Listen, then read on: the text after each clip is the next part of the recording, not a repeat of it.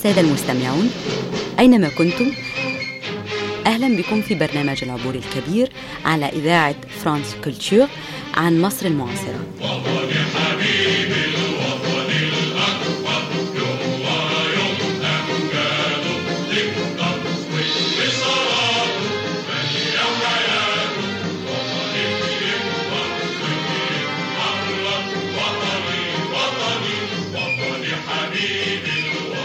Bonjour, bienvenue dans Retour d'Égypte, une grande traversée depuis le roi Farouk jusqu'au maréchal Sissi.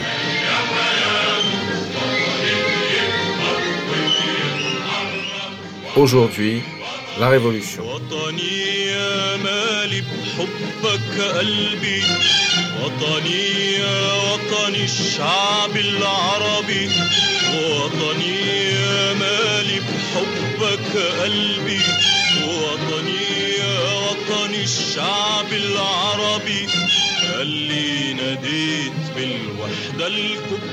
Bonjour Shahinaz Abdel Salam et bienvenue. Ahlan ou sahlan.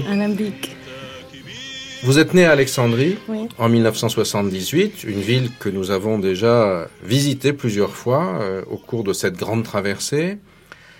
Votre euh, famille est une famille aisée, euh, votre père est un haut gradé de l'armée, Mhm. Vous allez euh, faire des études comme les jeunes filles de la bonne société euh, à l'école euh, de langue française chez les sœurs.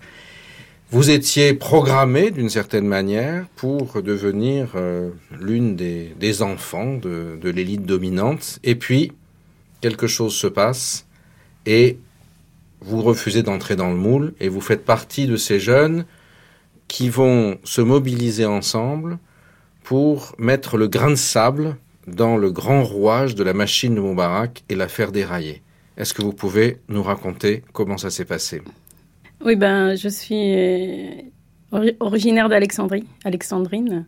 Et euh, c'est vrai que ma famille, c'était une famille euh, de la classe moyenne élevée. ils, étaient ils sont des, très conservatrices. Par exemple, à la maison, la politesse, c'est de jamais dire non ou dire ce qu'on pense. À l'école, pareil, c'est l'école de bonnes sœurs, hein, donc c'est éducation catholique. C'est ma famille, c'est musulmane bien sûr, mais c'était en fait euh, tradition de la famille. Ma grand-mère aussi, elle était de la même école, ma mère. Donc voilà, on passe toutes les filles dans les écoles des bonnes sœurs, une éducation stricte. Euh, la fille sera bien élevée, c'est vrai que c'était une école stricte, mais euh, j'ai quand même eu euh, une bonne éducation là-bas. C'est vrai que j'ai appris à aimer l'autre, à accepter l'autre, la tolérance. Je l'ai appris. Et euh, pareil, bien sûr, à la maison, j'ai dit même il, faut, écouter aussi donc voilà la religion donc c'est les imams de la mosquée moi bien sûr parce que je suis une fille une femme on, on va pas à la mosquée souvent on va presque Jamais. C'est les hommes qui vont. C'est eux qui représentent après euh, l'autorité religieuse à la maison. Donc voilà, c'était c'est vrai que c'était comme ça. Et, euh, moi, depuis, euh, depuis très jeune, j'avais beaucoup de questions. Je, voulais, je, voulais m'exprimer, parler. Et j'ai trouvé que c'était dur à faire ça parce que, comme j'ai dit, c'était pas poli de, de dire ce qu'on pense. Je cherchais toujours une voie, un chemin, quelque chose. Je me souviens très bien à l'époque, euh, même euh, j'avais 14 ans.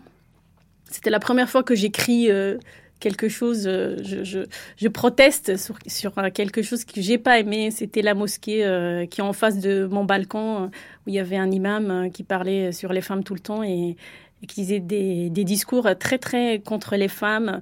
Je me souviens très bien de ce discours qui m'a fait pleurer parce qu'il parlait que le jour de jugement, toutes les femmes seront à l'enfer parce que les femmes qui portent pas le voile, ils seront suspendues de leurs cheveux.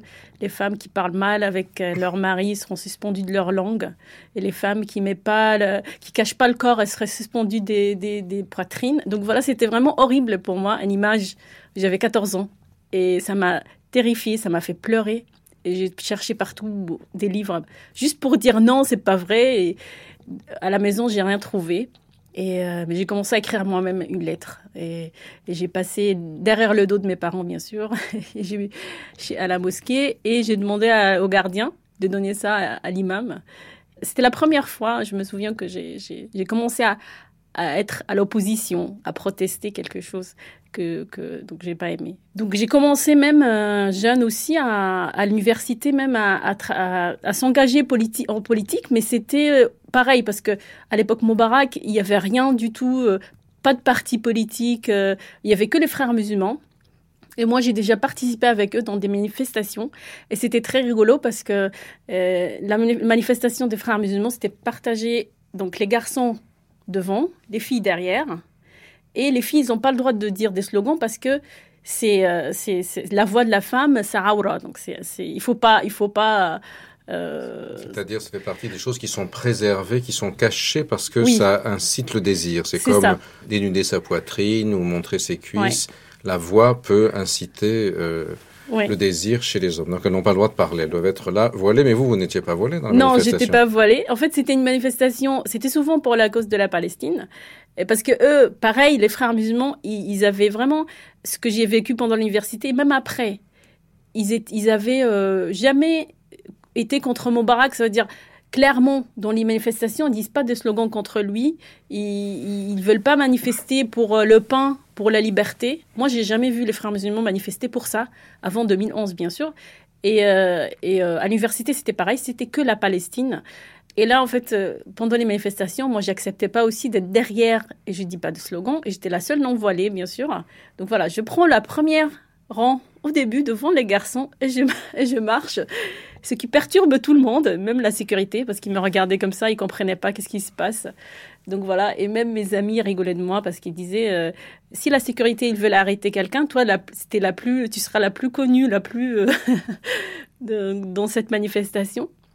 Et il y avait des tentations auprès pour me, euh, on va dire, me, essayer de m'attirer à, leur groupe des frères musulmans. Donc, bah, pareil, les filles venaient me dire, oui, euh, il te manque juste un voile. Si tu mets le voile, tu seras, tu seras belle, tu seras bien avec nous et tout. Quoi. Et moi, bien sûr, tout ça, c'était euh, parce que j'étais, j'étais, moi personnellement, euh, je trouve que le, le voile n'est pas vraiment. Et j'ai lu même des livres qui disent que le voile, c'est pas vraiment de l'islam, je je mets pas le voile. Par contre, je respecte bien sûr les filles qui le mettent alors pendant cette époque, de, donc les dernières années euh, de l'ère Moubarak, les frères musulmans représentent la seule force organisée mhm. qui est différente du pouvoir. D'une certaine manière, Moubarak a construit son État militaire.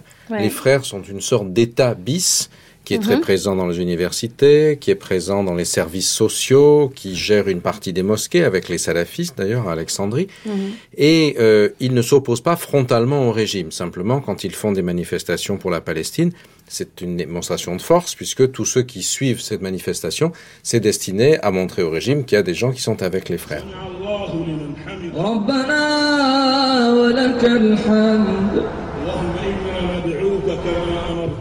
فاستجب لنا كما وعدتنا.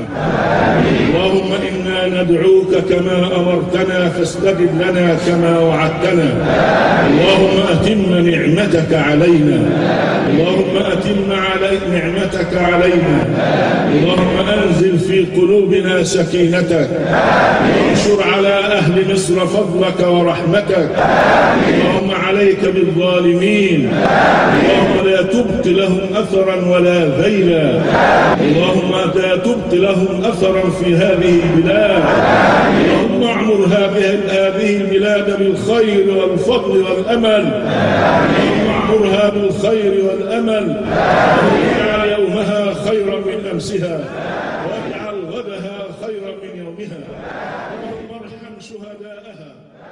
Comment est-ce que vous, vous commencez à sortir justement de ce euh, entre, prise entre d'un côté les barbus et de l'autre les militaires? C'est-à-dire c'est soit les frères, soit le gouvernement. Et vous, vous allez avec un certain nombre d'autres jeunes mhm.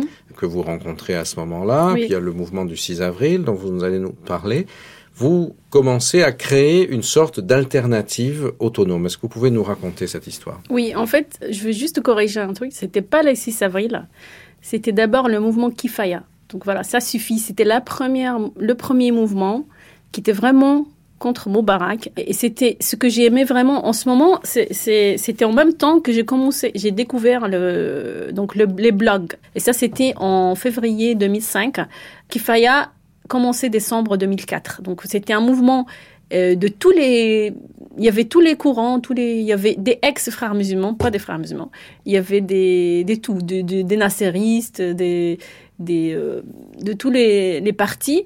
Et bien sûr, sauf le parti Moubarak. Et aussi, nous, les jeunes euh, blogueurs, et blogueuses qu'on a fait la partie, on va dire, médiatique, la partie la plus. Euh, je pense qu'on c'était nous qui a fait que Kifaya a, eu un peu succès parce que, en fait, on a fait des initiatives dans la rue, beaucoup.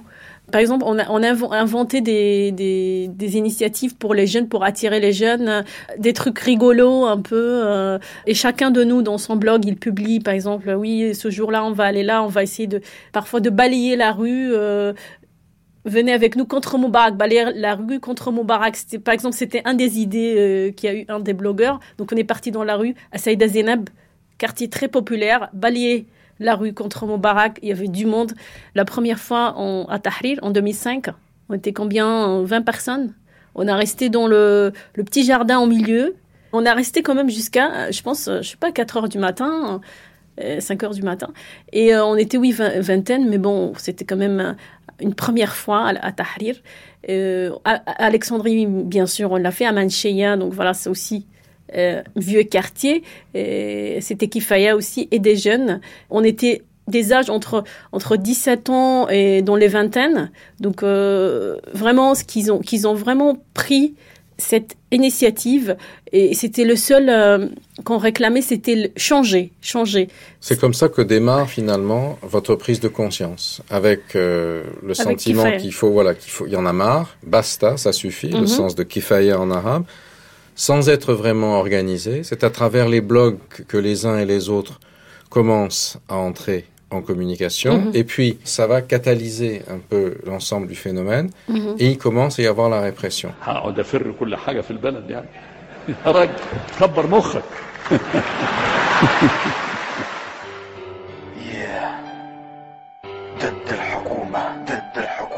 ضد الحكومة ضد البلطجة والظلم ضد الحكومة ضد الحاكم والحكم ضد الحكومة وحبل الظلم طويل ضد الحكومة وعندي ألف دليل. دمك مسيحينه قتلك محللينه وطنك مبهدلينه دينك مستهدفينه صوتك هم كاتبينه حقك كمان واكلينه واخوك لسه قاتلينه باقي الشعب طالع عينه. لو عشت تعيشها فيا لو مت مالكش دية تتكلم تبقى ضحية تتعامل بوحشية سياسة بلطجية شوية عصبجية حكومة عدوانية عايزة تنهش فيك وفيا. الظالم والمظلوم الحاكم والمحكوم لمين بس هشكو على مين أنا هلوم؟ هلوم على الشعب اللي بياخد بوصة جزمة ولسه ساكت. ولا على حكومة سايقاها وقلوبها ماتت فلتسقط الحكومة فليسقط النظام فليسقط القانون فليسقط الحكام فليسقط الجبان فليسقط اللي خان فليسقط الطيب. لو تبته هتخليه يتهان. أنا ضد الحكومة ضد البلطجة والظلم ضد الحكومة ضد الحاكم ضد الحكم.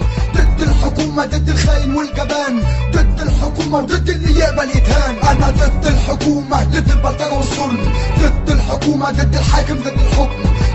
الحكومة ضد الخاين والجبان ضد الحكومة وضد اللي يقبل يتهان كل من هب ودب دلوقتي عمال يهينك. مالكش قيمة مالكش تمن حكامك أصلا بايعينك. ومغفلينك مستغفلينك مستهيفينك وفي احضان اعدائك بكل سهولة حاطينك ماسكينك من إيدك اللي بتوجعك. حواليك ألف افعى وفي مقتل عمالة تلدعك مهما تتألم مفيش حد ناوي يسمعك. ما تساعد نفسك ما تقولي وإيه اللي يمنعك. يمنعك لو حد زقك مستني مين يجيب لك حقك. ماسكك ودقك وبقاله 30 سنة بيدقك عمال يسكك وانت ساكت ومخيط بقك وبسيف وشقك ما انت ميت وموت مخك. كفاية نوم كفاية موت كفاية سكوت لو عندك دم بجد اهتف وبأعلى صوت. أنا ضد الحكومة لأني ليا قيمة. ضد الحكومة وصعب أقبل في الهزيمة. أنا ضد الحكومة ضد البلطجة والظلم.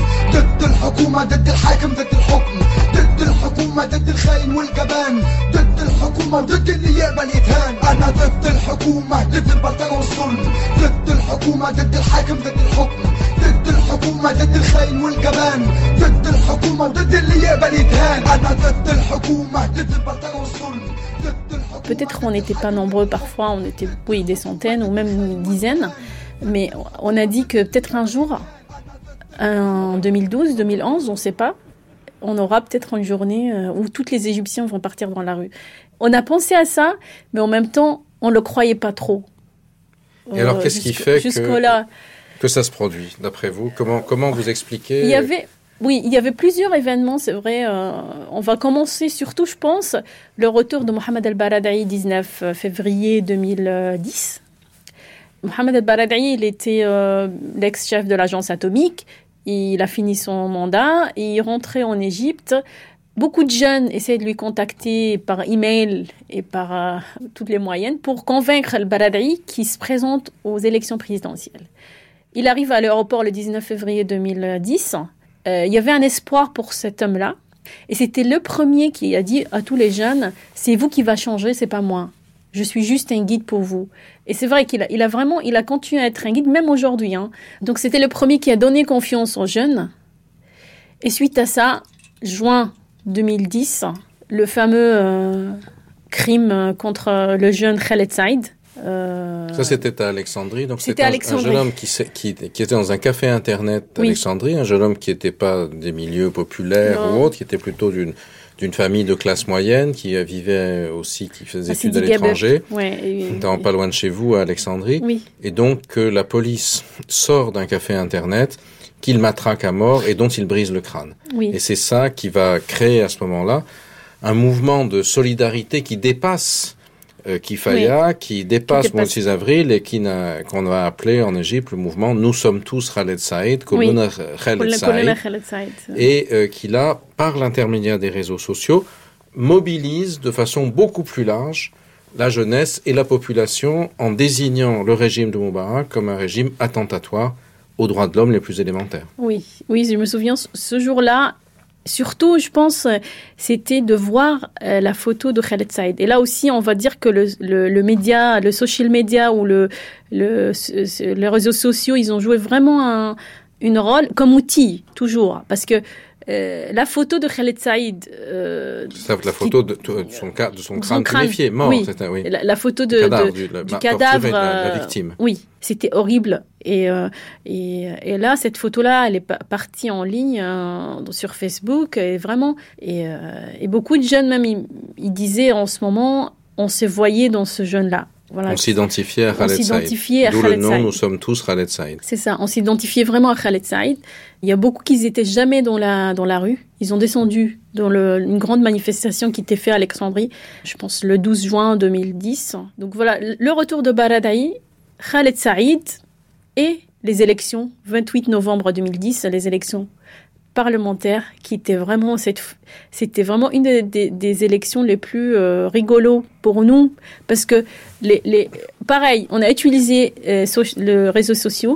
A ils ont filmé dans les urnes. Et les promo Barak ils étaient en train de tricher devant la caméra sans aucun ils n'avaient pas honte. Donc là vraiment même je me souviens que j'étais en train de parler avec ma mère et pour la première fois, maman, elle me dit oui, oui, ils ont triché, on l'a vu dans les, dans les vidéos et tout donc mes parents qui, qui sont des promos baraques, ils ont, ils ont avoué que oui, c'était triché. Donc c'est pour nous, c'était vraiment, c'était trop.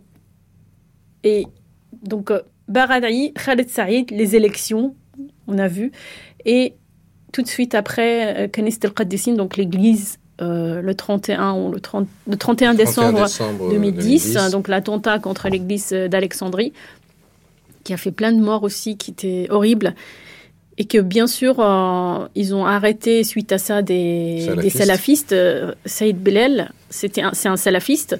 Et, euh, qui est ensuite mort sous la torture dans le commissariat. Et en ce moment, on a vu la Tunisie. Donc, voilà. voilà. parce que tout d'un coup, on a tout le processus égyptien donc, qui était en train, mais en même temps, il y a quand même cette peur que l'État fort, l'État pharaonique, moubarakien, de toute façon, a toujours réussi à casser toutes les oppositions même si là on voit des oppositions qui montent, il y a des manières différentes de protester, euh, l'État est largué d'une certaine manière, les policiers comprennent pas comment fonctionnent les réseaux sociaux, vous les filmez avec les téléphones portables en train de magouiller euh, dans les urnes et euh, ils ne se rendent pas compte, mais soudain, la Tunisie qui va faire après l'immolation par le feu de Mohamed Bouazizi le 17 décembre 2010 et les mouvements en Tunisie et dans la capitale Tunis qui vont aboutir à la chute de, au départ de, de Ben Ali et à sa chute, ça donne au fond le sentiment à l'Égypte que ça y est, c'est possible. Oui, c'est ça. exactement ça. Parce que nous, on est très proches des, des Tunisiens, même les blogueurs tunisiens. On a fait des réunions ensemble à Beyrouth plusieurs fois. Euh, on parlait souvent de nos régimes et c'était un peu les mêmes. On, se, se sentait un peu proches. Mais c'était la Tunisie qu'ils ont commencé et c'est vrai que ça nous a beaucoup donné d'espoir. Là, on a dit oui, on peut le faire. Et c'est pour ça qu'on a appelé le 25 janvier 2011. C'était une habitude, mais cette fois-ci, on a dit on va le faire. Moi, personnellement, je ne le croyais pas trop, quand même. Parce qu'à chaque fois, on faisait des 6 avril, des 25 janvier, et on arrive à combien de personnes 100 personnes? Après, on rentre chez nous à minuit. Donc voilà, c'était pour moi, je croyais pas trop. Et euh, mais c'est vrai que le 25 janvier 2011, quand j'ai vu, euh, c'était c'était plus les militants qu'on le voit à chaque fois. C'était plus les mêmes têtes. C'était plus les nous. C'était après les Égyptiens. Vraiment des gens que j'ai jamais vus euh, parce qu'à chaque fois je sais les têtes et là c'était pas nous. Ça y est, c'était les, les Égyptiens qui étaient dans la rue. C'est différent. On raconte que les Égyptiens, euh, voyant Al Jazeera, voyant euh, la, les manifestations en Tunisie, euh, et les, les, Tunisiens qui, parce qu'on parle encore beaucoup français en Tunisie, mm. qui ont comme premier slogan, parce que le premier slogan de la révolution en, ouais. en, arabe, c'est un mot en français, c'est dégage, dégage. Hein. Ouais. Les Égyptiens se sont mis à dire dégage à leur tour, parce que c'était comme un mot magique qui allait faire tomber le régime.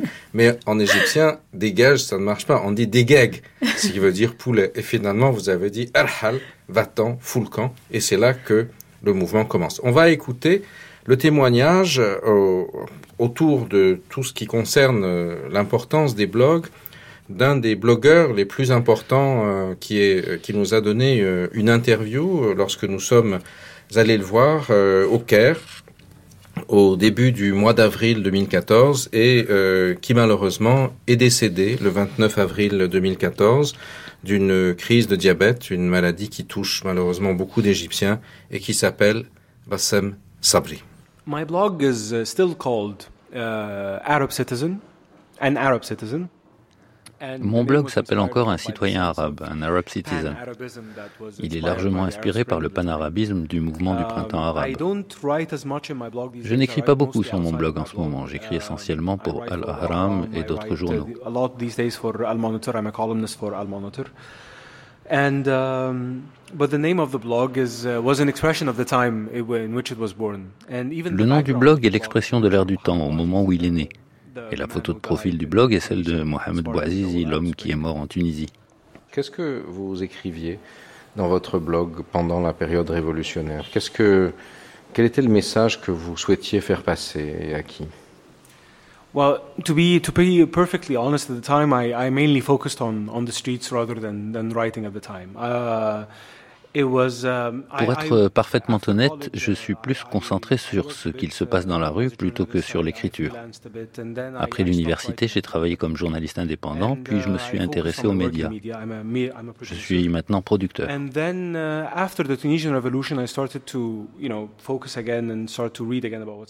Après la révolution tunisienne, j'ai commencé à m'intéresser à la situation et je suis revenu aux commentaires. Mais pendant la révolution, j'étais plutôt sur le terrain et je dois dire que j'étais le moins impatient, disons, au début. Um, let's say impassioned people in the beginning. I had a lot of concerns. I had a lot of worries about, you know, is the country ready for this? But at the same time, but I, at the same time, I was on the side of what was happening. J'étais très préoccupé par la question de savoir si le pays était prêt à cela, mais en même temps, je voulais que cela arrive et je dois dire que le succès de la révolution est plus l'échec du régime que notre victoire. It was substantially as a, it succeeded at the time as a result of the of the failure of the regime rather than sometimes in our successes by by how they all the, they didn't have to resort to all of this brutality they didn't have to resort to all of this Ils n'avaient pas à être aussi brutaux, à utiliser cette démagogie, cette propagande à la télévision. Ils auraient pu gérer ça autrement.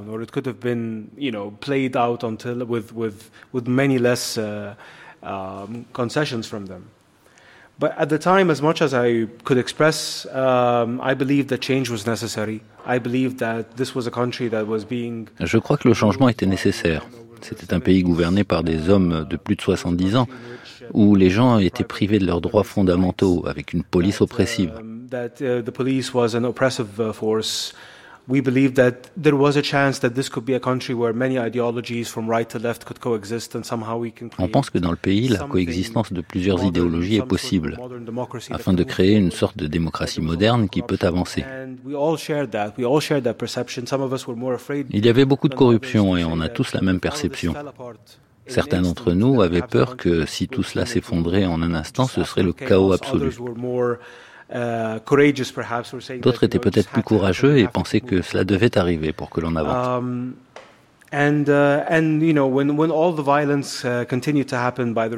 Quand la violence du régime a continué, on a compris qu'il fallait continuer aussi. C'était un point de non-retour.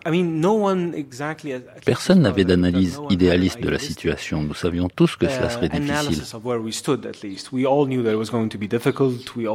Par exemple, nous savions que les islamistes avaient une avance considérable. Nous étions persuadés, et c'était idéaliste, que nous allions traverser cette épreuve. Au minimum, jeter des bases qui nous feraient avancer. Que ce soit une nouvelle constitution, de nouvelles formes d'élection, des droits basiques, enfin un minimum de liberté. the foundation, either a new constitution or constitutional amendments, agreements on how we're going to do our elections, how we're going to, we can agree on basic human rights, we can agree on some basic freedoms. Um, and, and et ceux qui vivaient en Égypte, spécialement les deux premiers mois après les 18 jours, vivaient dans une utopie que l'on ne connaîtra plus dans ce pays. Il y avait quelque chose dans l'air. Maintenant, on en fait de l'humour noir.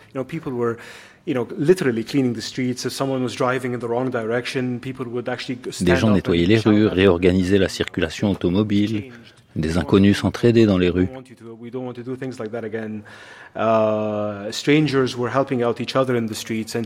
Ce sont ces moments utopiques qui ont fait que certains sceptiques, y compris dans ma famille, qui n'avaient pas de sympathie spéciale pour la révolution, ont ressenti que quelque chose se passait. Un miracle.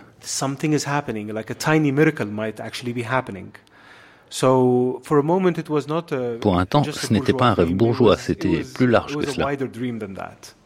Qu'est-ce qui fait, selon vous, que les Égyptiens sont fatigués de la révolution et qu'ils votent désormais pour le maréchal Sissi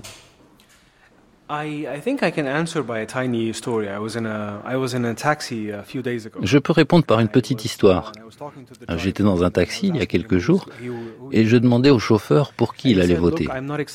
Il m'a répondu aucun candidat ne me convient. Je vais attendre et voir. Mais je vais te dire quelque chose. Moi, j'ai participé à la révolution. J'ai été blessé et j'ai voté pour Sabahi au premier tour. Et j'ai boycotté le second tour car je ne voulais pas voter Shafir, qui représente l'ancien régime. Uh, June 30th revolution, as he described it. And, um, and right now, I want to tell you one thing. Whoever can Et maintenant, je voudrais te dire autre chose. Je voterai pour celui qui me dira comment obtenir ces trois choses. Sécurité, subsistance et un endroit décent pour vivre.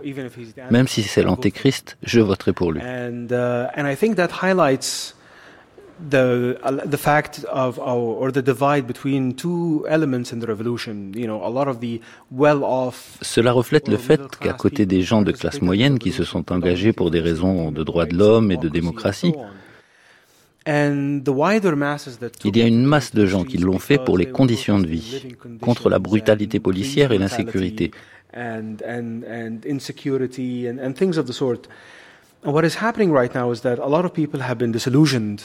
by protests and by by the by politicians uh, across the spectrum. Ce qui se passe maintenant, c'est que les gens ont perdu leurs illusions à propos des manifestations, des politiciens. Beaucoup de gens se sont déconnectés de la télévision. Pour beaucoup, Sisi ne représente pas un retour au passé, il représente plutôt un jeune militaire peu engagé pour Moubarak. Les gens le voient comme un homme de devoir, plutôt sympathique.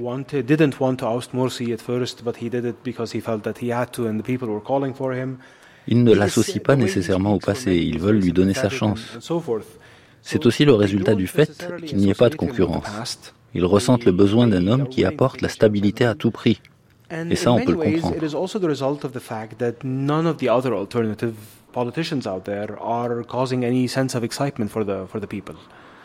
and people just feel they want a strong man who can bring stability to the country at any cost.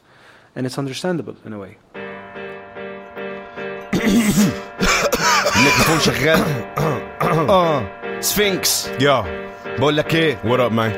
ما تيجي لما نشوف كده التلاميذ هيفهموا حاجة من الدرس ده ولا لأ؟ آه. نخلي الناس كلها تعرف راب مصر. Yeah. you new consumers assuming that you can do what I'm doing. Sphinx and I mean. أيوه أيوه. You know? آه. الوحش والغول take over. كل الناس دلوقتي عارفة راب مصر. راب مصر. دلوقتي عارفه راب مصر راب مصر راب ليجي كشقي هو ده القصد ده القص I got your head in my blood, but the guns in my jeans like a rap prophet. Make a rap profit, never go pop, but I get it poppin'. Ready to rock it like I'm more to rocket, like I'm killing for a living off them. I'm sick and I'm winning when I spit a vomit. Gonna be in a time they can see apocalypse. Murder industry on some pop shit. That do it in a beast and upon all them syllables. Kill a harlot, kill a Marvin. No simile equally getting me hip hop city rabbit. You don't really want the half the attack that just raps back, hit clack, clap back, hands after whack out the trackety track, no abstract, actual fact intact in every rhyme. Send these go combat shots with the tact, this rap pack is still a label, maybe tell a fucking fable over some cash, stumble over the stash, stash and laugh. Never freestyle selling a product, never sign but put Arab rap on the map. Arab league, leak your sheet, she drop bombs through the impact attached. Rappers with one line period, here's an eight ball sack. This rapper's raptually back to kill the whack while I actually rap. They heads in a vacuum still bad. كل الناس دلوقتي عارفه راب مصر Rap must, رجليك كاشئ هو ده الأصل كل الناس دلوقتي عارفة راب مصر راب مصر إحنا الراب الأصلي وانتو راب كاس راب كاس. كل الناس دلوقتي عارفة راب مصر راب مصر أبو الهول الخول ملك القص كل الناس دلوقتي عارفة راب مصر راب مصر أمين الوحش وميكروفوني ده النص ده النص الجنرال أستاذكو وانتو في الفاس اوعى تفكر نفسك جريمة تلم تتشرم تتبرم تتفرم تتقرم تتقدم تتظلم تتوهم تتشتم تترجم تتخرم تتعدم تتهدم وتاخد بالقلم وتحس بالندم يا بجم تتشرم تتبرم تتفرم تتقرم تتقطم تتظلم تتوهم تتشتم تترجم تتخرم تتعدم تتهدم من رحمة تتحرم تتحرم تتنفخ تتنفخ ناخد كبر خطر I did it, I done it, I win it, I won it, I said it to some. If forgive me, I love it, but ain't no one better than this dude. I promise to give us a gab, and this is the jab. I'm quick with the punches like Bruce Lee with Church. If stop for is bad. If politics ain't cabin, if you ain't rocking with this and you talking that shit, then y'all kiss my ass. فكل ما تجرب تتأسس علينا تتجسس متأثر وتخلص من غير ما تتلصص تتشبس تتفحص اديلك من لبس تتجبس وحبرش تتاكل تتقرمش من قبل ما تبربش تتفتش تتنفش تتفيش I'm laughing, the rhyming assassin, I'm violent with passion and silence. No action designer and plastic aspiring, ratchet and firing classics like Ali and Cash. انواعكم بنقراهم بنضيع معالم كل اللي بنلقاهم بيحطوا المراهم وبنملى المناجم جماجم بنسبق ونهاجم بننفذ جرايم وكل الناس دلوقتي عارفه راب مصر Rap must, راب ليجلي كشقي هو ده القصد us, كل الناس دلوقتي عارفه راب مصر rap must, راب ليجلي كشقي هو ده القصد us. الراب الاصلي وانتو راب كاس Rap. Oh, I never let a hater get the better, cause I'm better than whatever he be playing on the radio. The crazy flow, better metaphor, super lyrical, get him to the flow, hit him with the rhythm, kill him, better pay me though. بس بس بس بس بس إيه يا عم؟ إيه يا عم سفنكس انت هتحرق الحاجة كلها في تراك واحد ولا إيه سيب حاجة للي جاي يا أخي يا عم طب خليني اصبح عليهم اخر مرة اهو. The veterans severing heads of the devils mean off what the hell if it get it so effortless cleverness evident leaving no evidence messing the best with it stepping on excellent sphinx for president خلاص خلاص خلاص خلاص Ease. هم كده عارفين Arab مين League leakage ease. راب مصر Shahinaz Abdesalam, euh, quand la révolution euh, du 25 janvier 2011 se produit, donc euh, vous êtes surprise parce que euh, finalement, ça y est, il y a, y a du monde, euh, ça ne s'était pas prévu, le, la- ça prend, le, le levain, euh, le levain des jeunes révolutionnaires prend. Et euh, comment est-ce que euh, vous percevez euh, ces 18 jours de, de révolution? Pour vous, Comment est-ce que ça se passe? À ce moment-là, vous vous avez dû quitter l'Égypte. Vous vous regardez ça depuis la France, euh, où vous avez trouvé un emploi, et puis la, pression pour vous en Égypte est trop forte. Quels sont les sentiments euh, qui vous assaillent à ce moment-là? Comment est-ce que vous percevez le mouvement? Euh, ce jour-là, je me souviens qu'à minuit, quand j'ai vu euh, les photos, même mes, mes, mes amis, ils ont commencé à m'envoyer des photos de la place Tahrir. que Parce que les- comme vous êtes une blogueuse, vous suiviez tout ça. En fait, à Bien la limite, sûr. ça n'a plus d'importance d'être dans un pays ou un autre, Non. puisque vous êtes en temps réel dans le monde virtuel. Ouais, ouais. Je, je, je- je, je suivais tout euh, sur Facebook, Twitter et mon portable, bien sûr.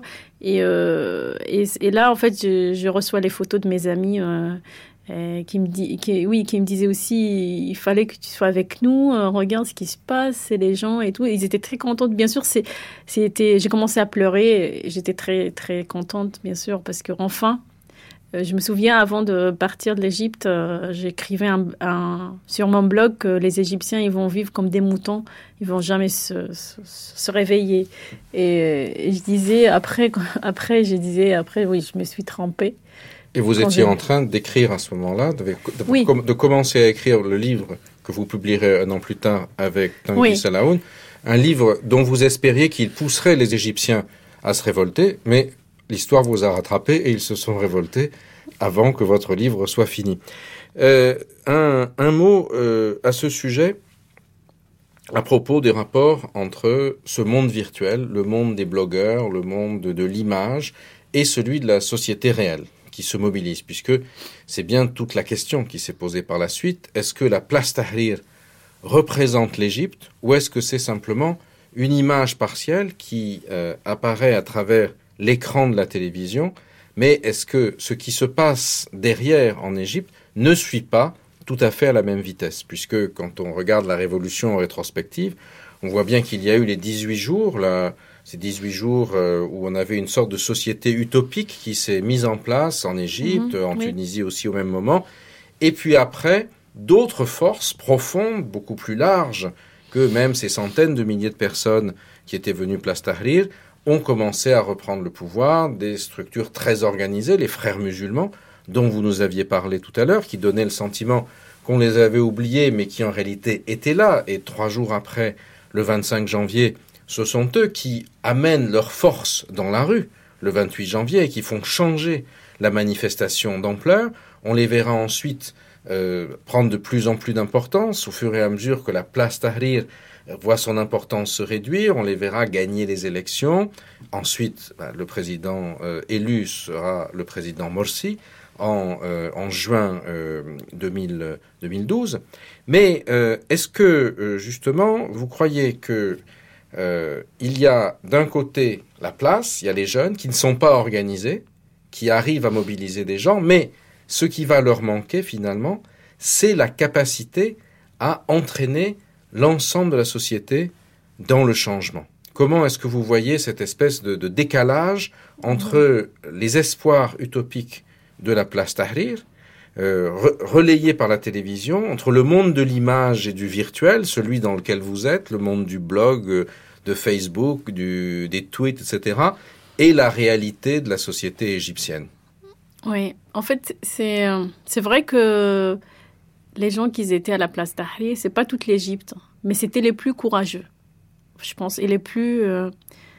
et, moi, je dis que c'est les gens les, qui aimaient vraiment l'Égypte, qui voulaient vraiment un changement, qui voulaient vraiment l'Égypte qui soit un pays de, de liberté, de, de justice.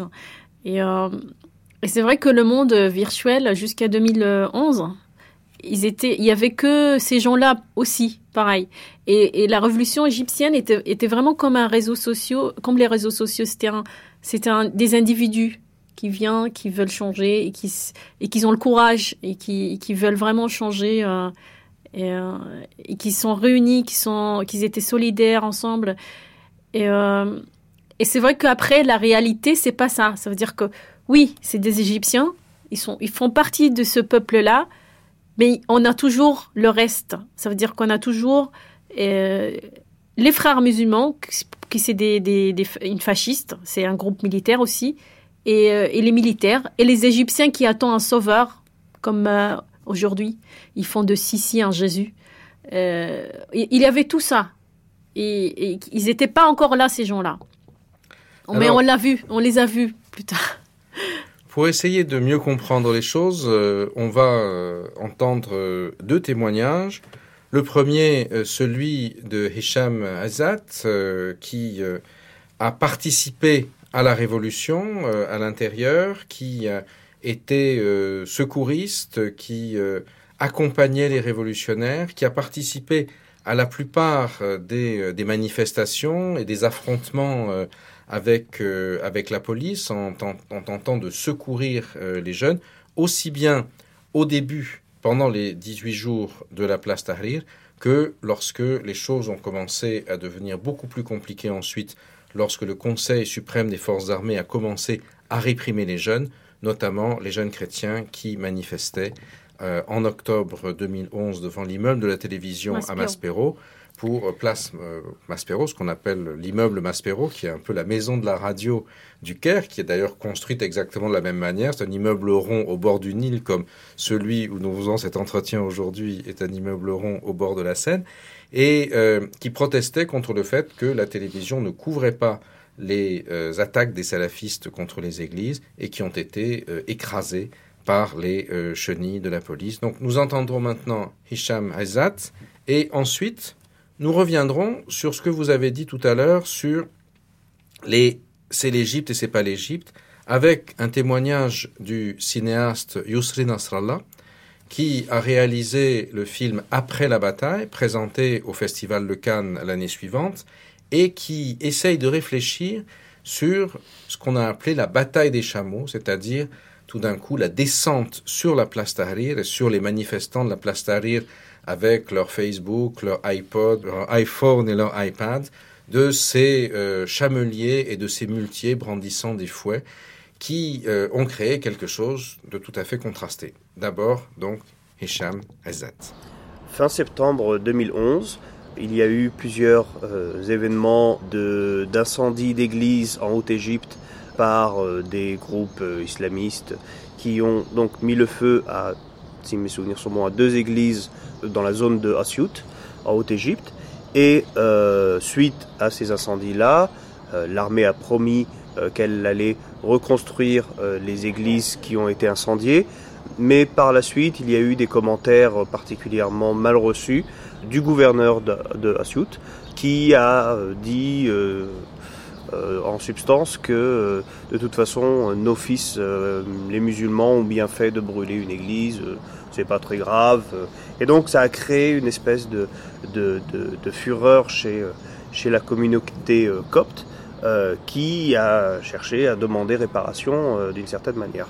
Donc s'est mis en place un tout petit sit-in, un tout petit rassemblement qui s'est installé, quelques tentes, devant les bâtiments de la télé égyptienne à Maspero, au Caire.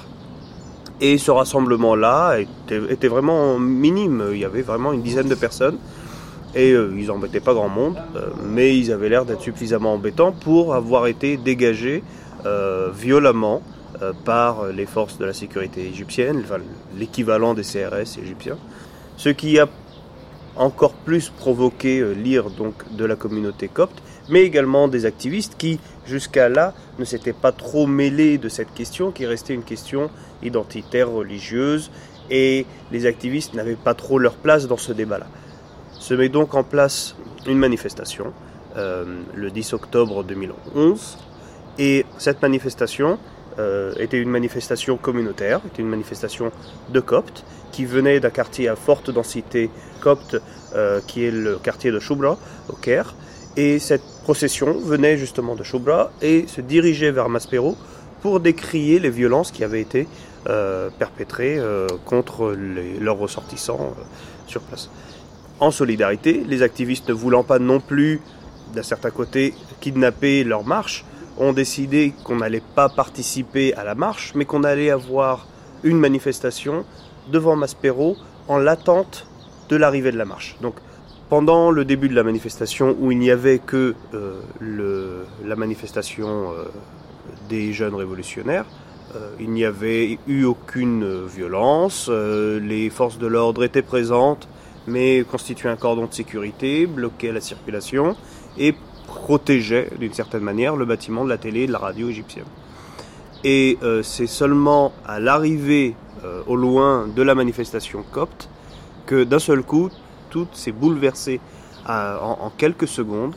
D'un seul coup, en entendant les voix de la manifestation qui arrivait par la grande rue de la Corniche, que d'un seul coup, les forces de l'ordre qui étaient positionnées en, en mode de protection sont passés à l'agressivité et nous ont repoussé, nous, donc le groupe euh, de manifestants révolutionnaires, nous avons été repoussés dans une rue latérale et on a immédiatement entendu euh, des coups de feu et euh, des vrombissements de, voitures dans la grande rue de laquelle nous avions juste été chassés. On a vraiment eu le sentiment qu'il y a eu, qu'il y avait des ordres très clairs, qu'il y avait une, action spécifique qui était en train d'avoir lieu et que cette action, action spécifique-là était une action dirigée contre une communauté bien euh, identifiée et bien, et bien spécifiée. Déjà, ce n'était pas la police égyptienne, mais c'était l'armée égyptienne, c'était des soldats de l'armée, pas des soldats de la police, euh, qui étaient en faction devant le bâtiment à ce moment-là. Euh, mais en plus, ils, nous ont complètement mis de côté, sans forcément porter atteinte euh, physiquement aux gens qui étaient là, aux manifestants révolutionnaires qui étaient là. Mais par contre, toute la violence a été dirigée, canalisée vers ces Coptes qui arrivaient depuis le sud sur la corniche le temps de réagir, de comprendre ce qui se passait, de commencer à faire le tour euh, du bloc euh, en courant pour voir et comprendre ce qui se passait. Ça nous a pris euh, cinq minutes pour courir autour du bloc et arriver à l'autre côté. on avait le sentiment que nous étions dans un univers parallèle et dans un chaos d'une intensité que nous n'avions jamais vu auparavant.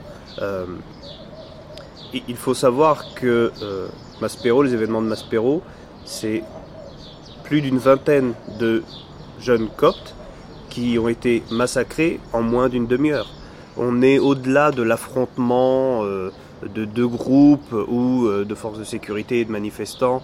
On n'est plus du tout dans des schémas auxquels nous, on pouvait avoir l'habitude euh, sur la place Tahrir ou, ou dans les affrontements aux alentours. Il faut savoir que exactement à ce moment, début de, dès le début de l'attaque, la télévision égyptienne diffusait sur les chaînes publiques euh, à toute l'Égypte, vraiment une, présentatrice vedette de la télé égyptienne, qui euh, en direct interrompt les programmes et dit aux bons musulmans de descendre dans les rues et d'aller défendre la bonne armée égyptienne contre les méchants coptes égyptiens qui l'attaquent.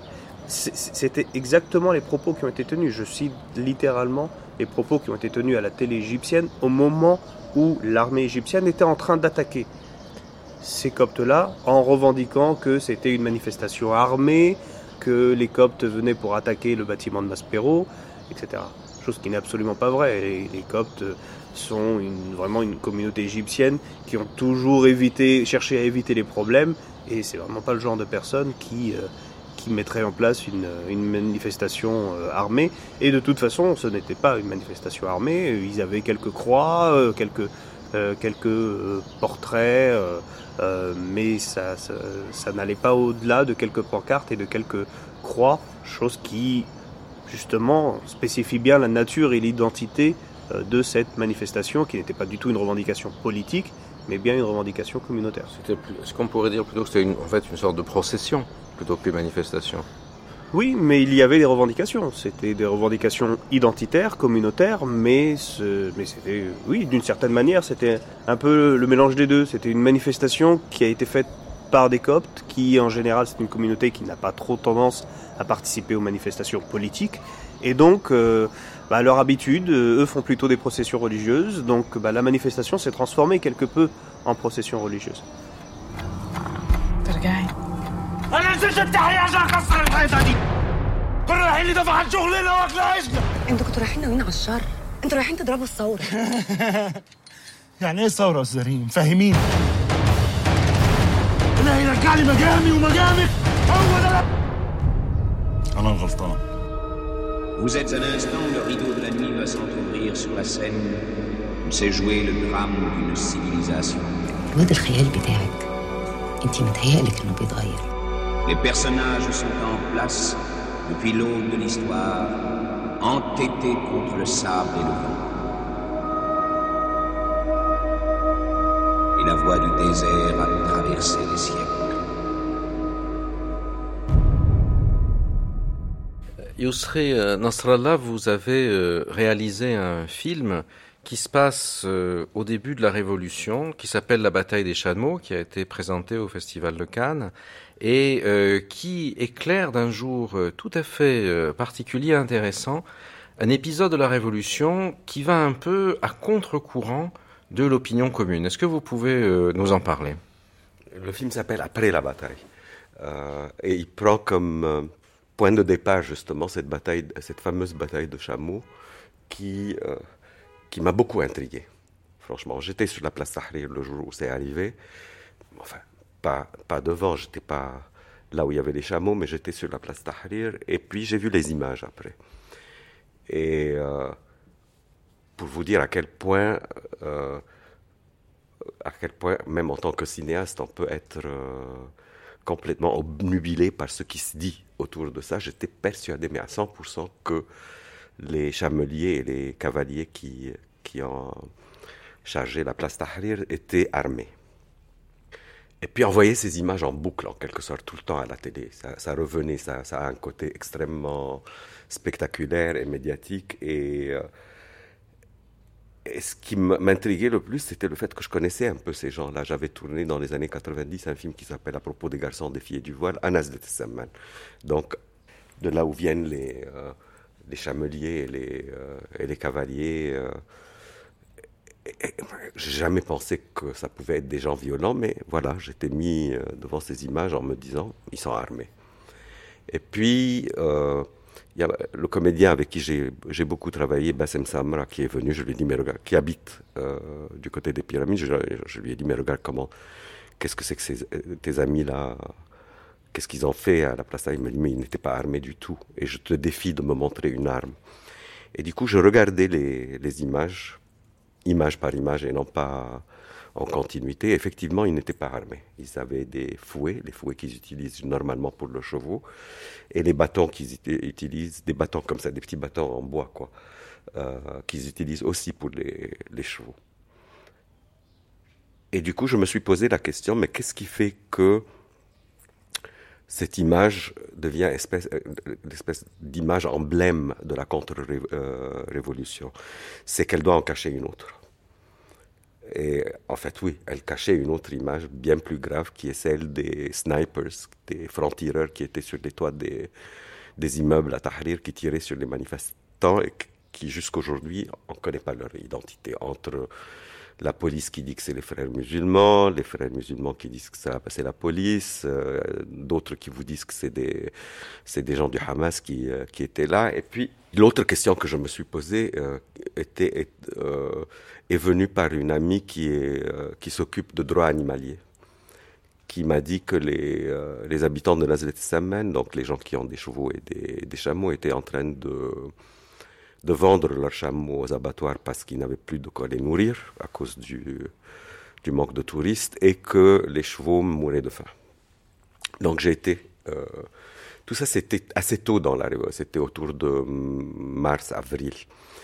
Et j'avais euh, signé un contrat avec une société de production pour un film qui n'avait rien à voir euh, qui avec, avec, ce que j'ai tourné ultérieurement et que je n'avais plus envie de tourner à cause de ce qui se passait.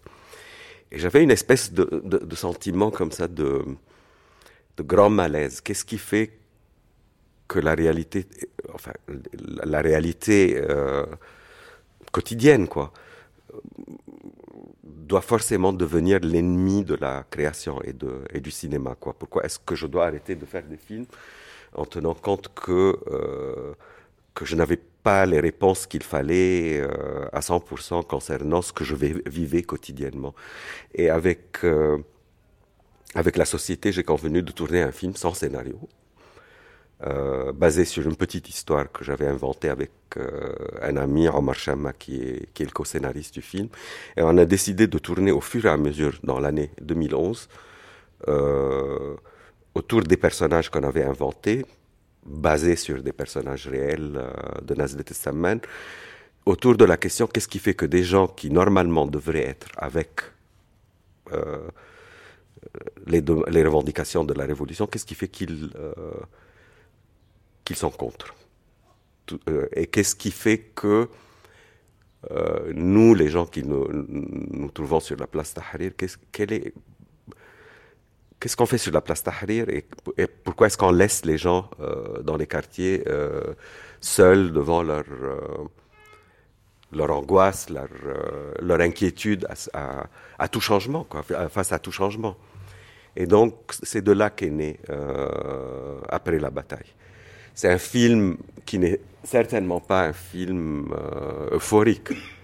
Et c'est aussi un film qui parle de la montée du militaire Le film finit en octobre 2011 avec avec le massacre devant Maspero des, euh, manifestants qui, réclamaient les droits à la citoyenne, l'égalité des citoyens quoi, devant, devant la loi, où beaucoup de gens sont morts, une vingtaine de gens sont morts, et, euh, voilà, c'est un peu ça le, film. Shahinaz Abdessalam, euh, quand Moubarak tombe, le vendredi 11 euh, février 2011, euh, c'est son vice-président, le patron euh, des services secrets, le général Omar Souleyman, qui annonce la chute de Moubarak. L'armée donne le sentiment d'avoir reculé et finalement à la fois de reconnaître la souveraineté nouvelle de ce peuple qui a fait tomber le pharaon, le raïs, mais en même temps, très vite, elle essaye de se dissocier de celui qu'elle vient d'exclure de ses rangs, et pourtant il en était issu. C'est le slogan qu'elle répand à ce moment-là, qui consiste à dire l'armée et le peuple sont une seule main. Shab, Geish, Edouard. Exactement. Et c'est ce qui va permettre au Conseil suprême des forces armées qui assure l'effectivité du pouvoir après le départ de Moubarak, de représenter une sorte de continuité de l'État moubarakien.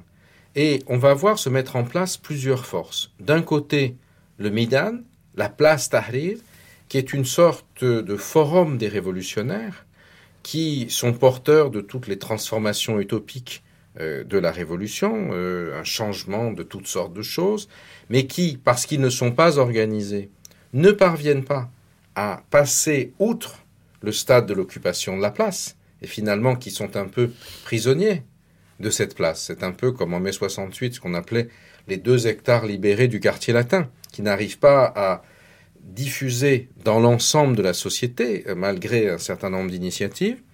De l'autre, l'armée, qui reste très présente avec le Conseil suprême des forces armées et qui vont de plus en plus s'efforcer de rétablir l'ordre à leur profit.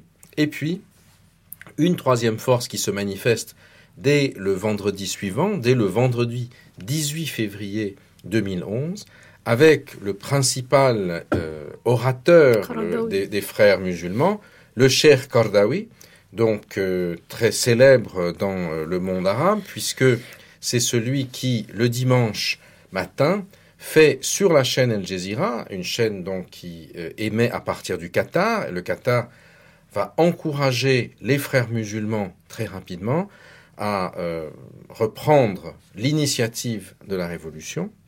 Le cher Kardawi, égyptien d'origine et installé au Qatar, revient au Caire et transforme la place Tahrir en une immense salle de prière à ciel ouvert qu'il dirige.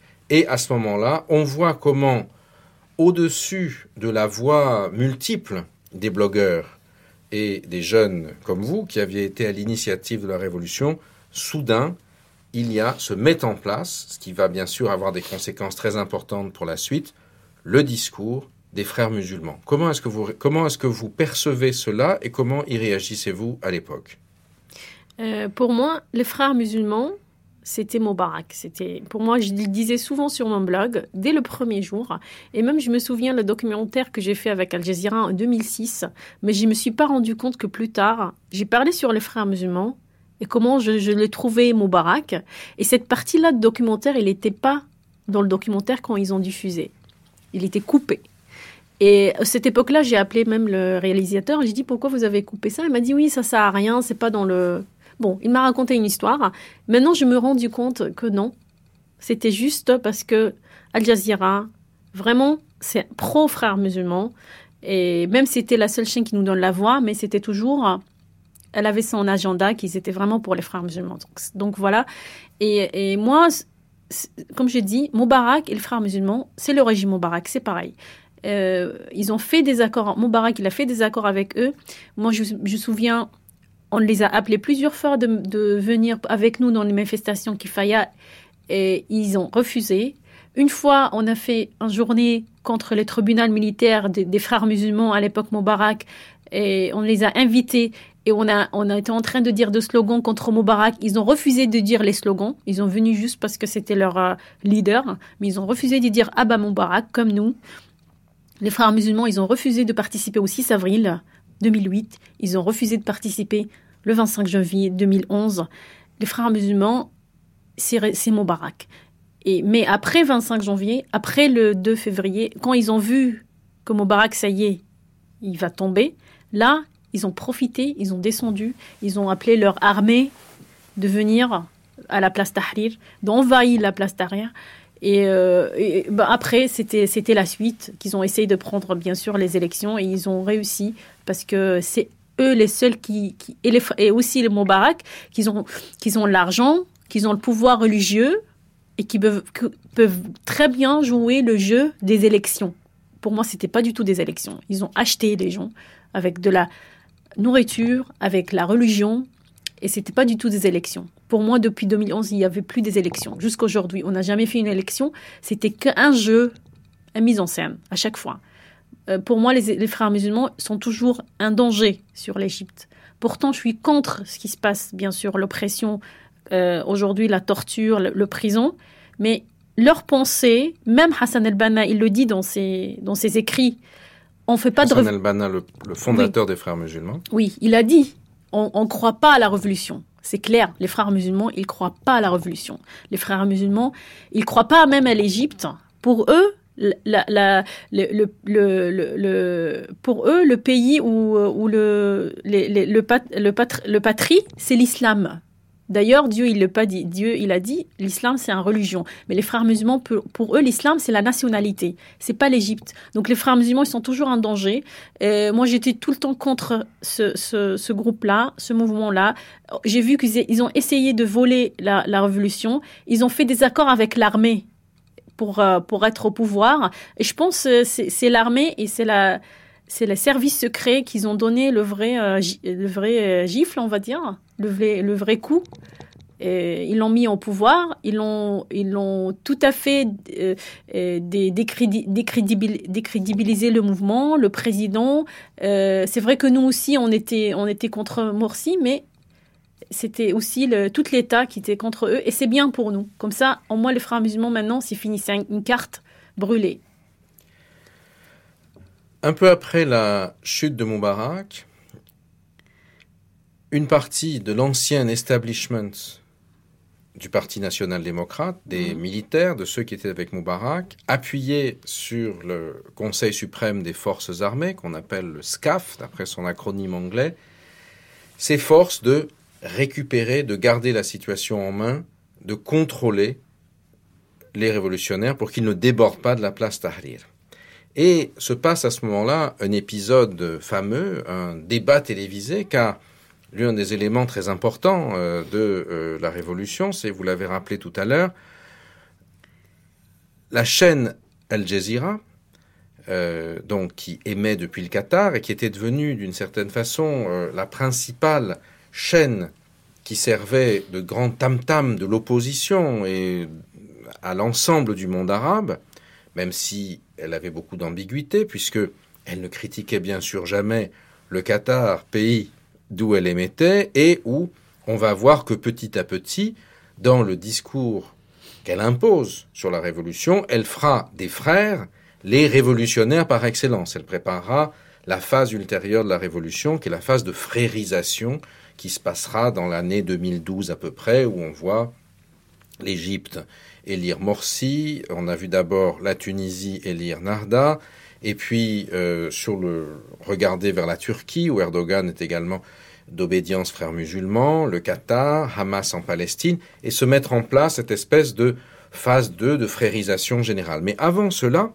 ce qui se passe, c'est que au moment où euh, la révolution explose en Égypte, il y a une révolution médiatique, puisque Al Jazeera perd son monopole et l'Égypte euh, passe son temps le soir, ceux qui ne sont pas sur les réseaux sociaux, accrochés à toutes ces chaînes euh, privés financés par divers hommes d'affaires qui à ce moment-là, euh, euh, comme on dit en arabe, yerkebul moga, c'est-à-dire prennent le train en marche de la révolution, surfent sur la vague révolutionnaire. Et euh, il y a des talk-shows toute la nuit. Euh, mm. Je me rappelle, moi-même, je faisais des talk-shows à ce moment-là sur toutes les chaînes égyptiennes quand j'allais en Égypte.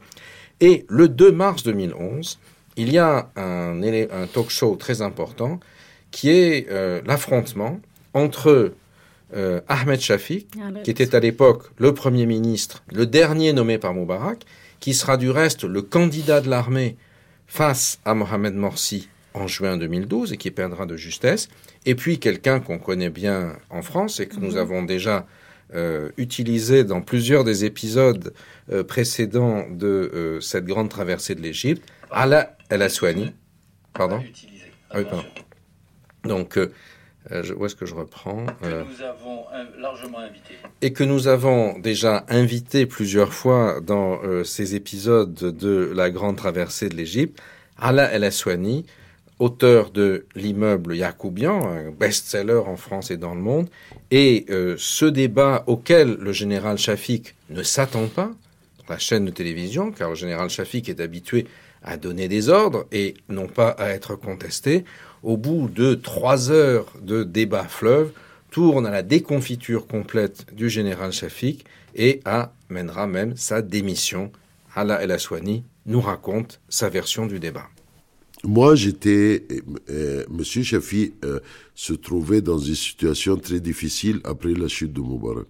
Et Monsieur Chafi, c'est numéro Moubarak numéro 2. Et Monsieur Chafi présente une couche politique.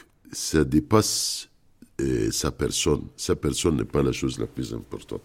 Alors, les, les, les, les, les grands, les, les, ce qu'on appelle en anglais les big guys, les grands hommes de Moubarak. Les gros bonnets. Les gros, euh, exactement. Voulaient que Shafiq continue.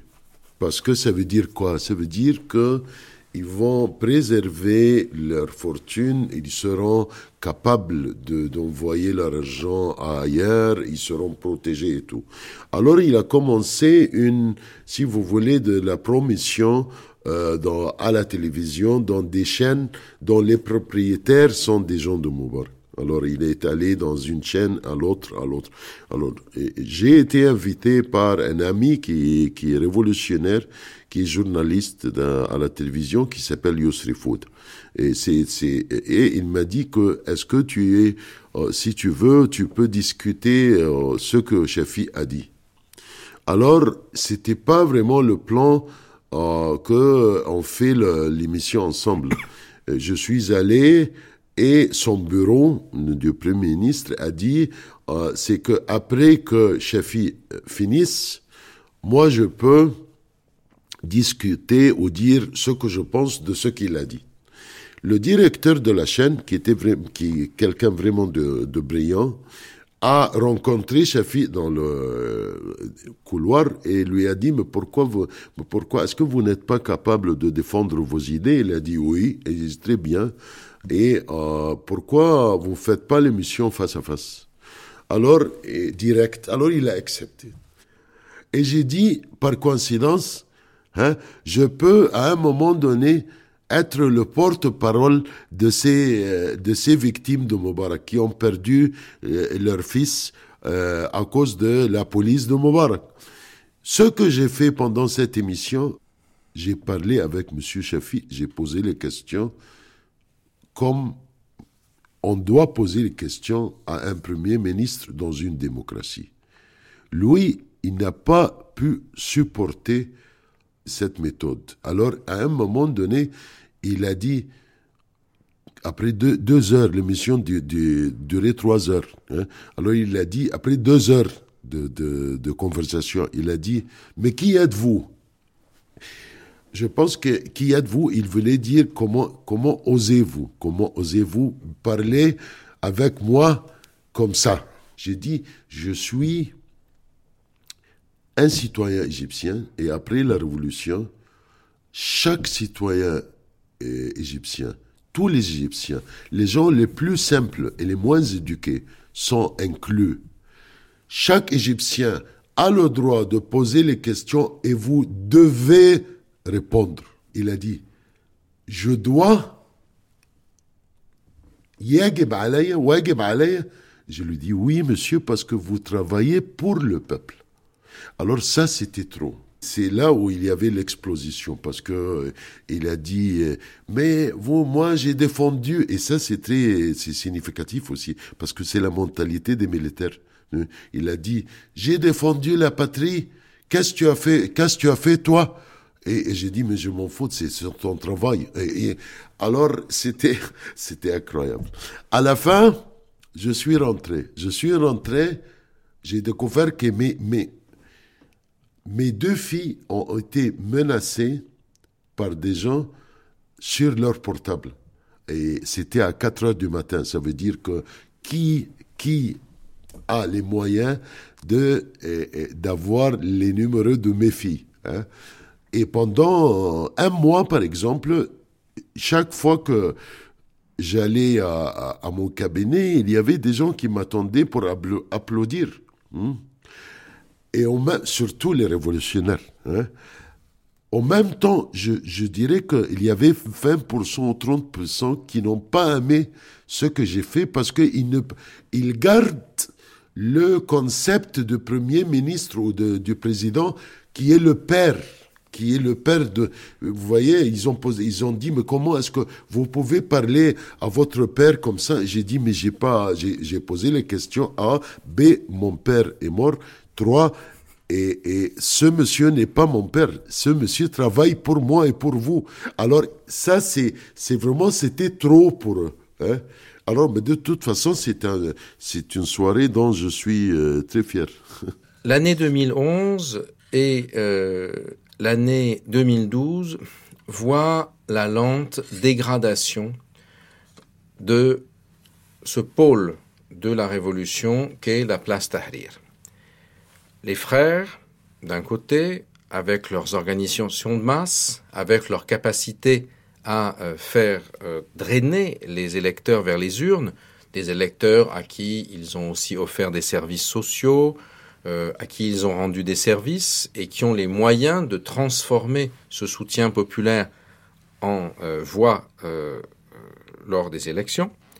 L'armée, qui sont eux aussi très présents, conjuguent leurs efforts, même si ils sont en priori opposés les uns aux autres, pour écraser le pôle, le ferment révolutionnaire, c'est-à-dire le Maidan, la place Tahrir. Et l'un des éléments les plus importants pour euh, rendre la situation des révolutionnaires difficile, ce sera d'introduire dans euh, cette, euh, cette espèce d'espace vertueux qu'était la place Tahrir, démocratique, où euh, les femmes et les hommes passaient parfois la nuit à dormir ensemble sans qu'il y ait de moindre problème, ce sera de d'introduire à travers des provocateurs, à travers des, des ruffians, des, des bandits, une atmosphère particulièrement pernicieuse qui va transformer petit à petit l'image de la place ce lieu de liberté va devenir le lieu de la violence et de la licence, en particulier à travers les affaires de harcèlement sexuel et les affaires de viol. Et de plus en plus, l'image de la place Tahrir comme un lieu dans lequel des bandits agressent les gens et violent les femmes, les révolutionnaires n'étant plus capables d'assurer la sécurité, va être l'un des éléments qui vont dégrader l'image et les gens ne vont plus oser aller sur la place Tahrir, non plus seulement parce qu'il y a eu des affrontements que nous a raconté Hicham Aizad tout à l'heure entre les forces de répression et les révolutionnaires, mais aussi parce que, par exemple, des journalistes se font agresser, euh, violer, des femmes, euh, etc. Et face à cela, un certain nombre euh, d'organisations militantes se créent pour tenter de défendre les femmes qui veulent aller manifester. Euh, ce sera des mouvements courageux, mais euh, qui euh, malheureusement ne parviendront pas à endiguer ce, ce phénomène qui pourrit la révolution de l'intérieur. Et parmi ces manifestantes, et parmi ces mouvements, il y en a un dont la fondatrice nous a accordé un entretien au Caire. Elle s'appelle Soraya Bargat et elle a fondé une association dont elle nous explique maintenant les euh, bases, qui se nomme Tahrir Bodyguards, les gardes du corps de la place Tahrir. Soraya Bahgat, vous avez euh, créé l'association euh, Tahrir Bodyguards, les gardes du corps de la place Tahrir, à la suite notamment des harcèlements sexuels et des viols qui ont été l'un des signes de désagrégation de cette espèce de mouvement utopique qui avait été la, place Tahrir euh, après les, 18 jours euh, janvier-février 2011. Euh, Est-ce que vous pouvez nous raconter dans quelles circonstances cette association s'est créée, elle, et puis il y en a eu d'autres aussi, mais la vôtre en particulier? Moi j'étais au bureau et j'étais en train de me préparer pour aller même à Tahrir. Et j'ai entendu qu'il y avait une casse de harcèlement, harcèlement sexuel la semaine avant. Et c'était presque deux ans après euh, euh, la situation de Lara Logan, qui a été euh, violée d'une groupe le 11 février 2011. Et moi, j'ai pensé comme femme que j'avais peur d'y aller. Et j'ai dit qu'il ne doit pas être qu'une femme se sente comme ça, qu'elle a peur de, de faire l'expression politique, parce que j'étais seule. Et je pensais que même après deux ans et plein de femmes, euh, le gouvernement a fait rien. Les personnes a fait quelque chose. Et dans ce moment, moi, je pensais, ça sera très bon si j'avais un bodyguard à Tahrir qui peut aller avec moi maintenant pour que je peux y aller. Et j'ai dit, attends, Tahrir, bodyguard, bodyguard à Tahrir, c'est très bon. Moi, j'aime ce nom. Et j'ai commencé tout de suite aller à Twitter. J'ai créé un, un compte. Euh, dans moins de deux heures, j'avais 600 followers. Et à la fin de la journée, j'avais euh, 1000 followers. Et euh, j'avais CNN qui ont envoyé un email demandé de, filmer. Et moi, j'ai dit, ça y est, j'ai créé quelque chose. Je peux pas arrêter. C'est quelque chose qu'on avait besoin et je dois commencer. Euh, peut-être quatre jours après, où j'ai pas dormi du tout, ça a commencé. Moi, j'ai acheté les, euh, uniformes. On a créé euh, le logo et on, a commencé de euh, demander aux gens sur Twitter s'ils veulent partager ce, mouvement avec nous. Et moi, j'étais très surprise qu'il y avait plein de gens qui ont demandé où est-ce qu'on peut s'inscrire. On veut être un part de quelque chose qui, a commencé de faire un, un vrai change. Soraya Bargat, vous avez créé quand euh, Tahrir Bodyguard? C'était le novembre 2012. Euh, en novembre 2012, Mohamed Morsi a été élu euh, président de la République. il va y avoir un certain nombre de transformations importantes, notamment il accapare les pouvoirs constitutionnels et il y a des manifestations de protestation. Est-ce que vous pouvez nous raconter comment Tahrir Bodyguards se met en place concrètement à ce moment-là? Oui, euh, moi j'ai dit parce que moi j'étais euh, euh, en train d'aller à Tahrir parce que moi j'étais pas d'accord avec ce que Morsi a fait. Et moi j'ai dit pour le mouvement, pour, le mouvement qui a, du succès, protéger les femmes, ça doit être un mouvement qui n'est pas politique du tout. On a dit au début, euh, on n'est pas politique, on n'est pas d'agenda, on veut seulement protéger les femmes.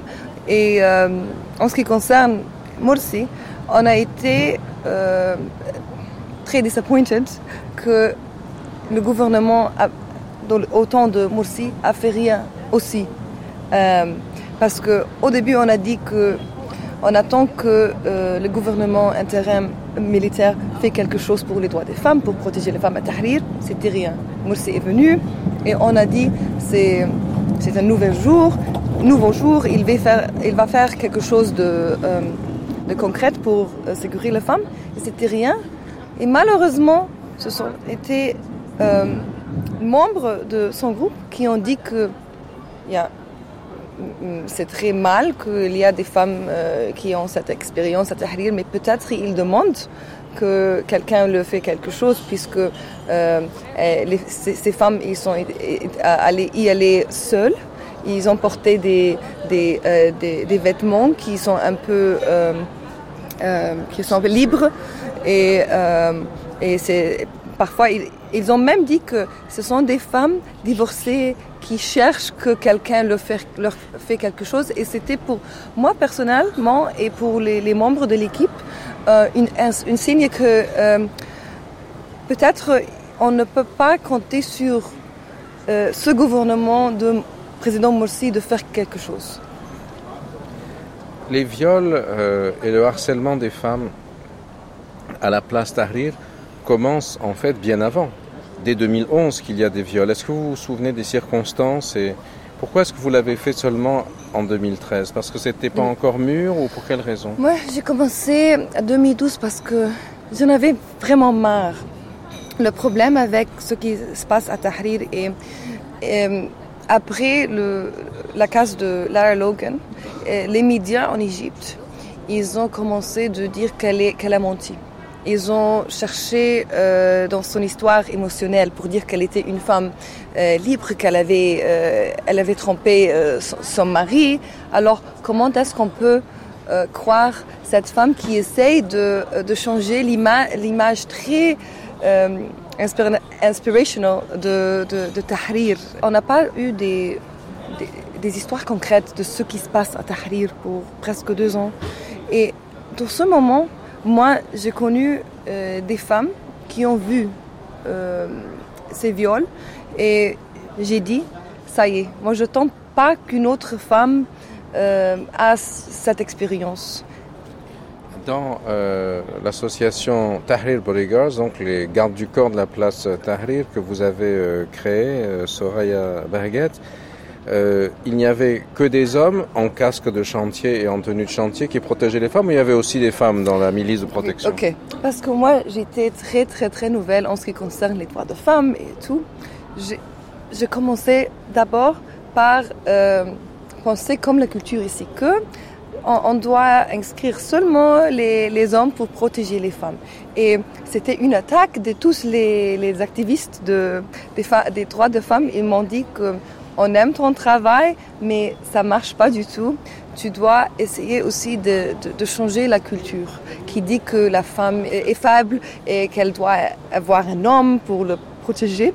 Et au début, je commençais seulement avec les hommes et après l'équipe on, avait des femmes, mais ils ont fait les, choses qu'on peut faire, comme on dit en anglais, behind the scenes, de, euh, donner les, uniformes, d'aider les femmes et tout. Mais après, on a, fait la décision de, euh, aussi avoir des, femmes. Soraya Bargat, aujourd'hui, presque deux ans après, où est-ce que vous en êtes? Ah, Tahrir Bodyguard était, une histoire des, gens normands qui, qui ont venus ensemble pour faire un échange. Mais moi, je vois que l'histoire de harcèlement des femmes, c'est quelque chose de, pas nouvelle. C'est quelque chose qui se passe depuis au minimum 20 ans. Mais le problème, c'est comme on avait un chien à la maison. On sait que le chien n'est pas si bon, il aime manger de la viande. Mais à Tahrir, ce chien est devenu enragé, même en plus que on a pu s'imaginer. Moi, je dis que Tahrir Bodyguard, c'est une équipe. C'est un mouvement qui est un pansement sur une blessure.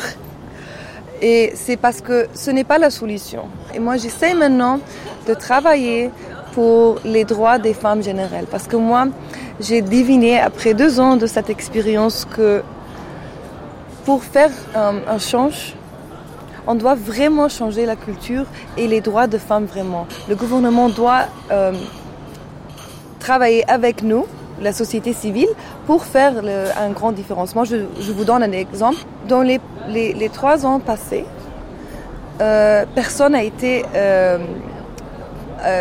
présenté au tribunal pour les harcèlements et les viols à, Place Tahrir c'est vraiment, ce n'est pas seulement dommage, c'est une honte.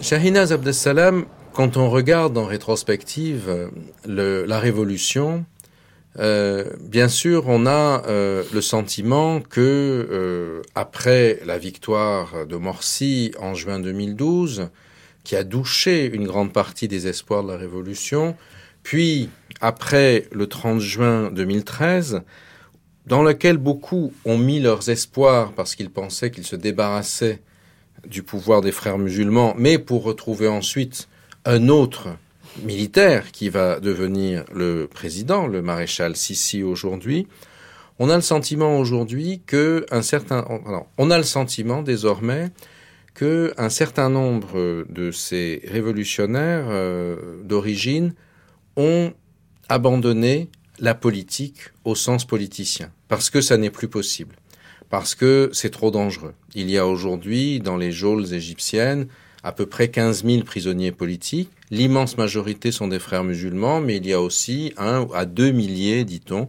de jeunes qui étaient partis, euh, qui faisaient partie du mouvement du 6 avril, qui faisaient partie de Kifaya et autres. Et ce qui nous a beaucoup frappé euh, en, euh, en Égypte, c'est que néanmoins l'esprit de la révolution continue à vivre, continue à vivre de manière souterraine peut-être, mhm. et en particulier à travers toute une série d'initiatives qui sont des initiatives culturelles, de théâtre, de musique, de chansons, de littérature, un renouveau de l'expression sur le blog, de photographie, comme si c'était la culture qui aujourd'hui prenait le relais d'un espace politique qui est fermé.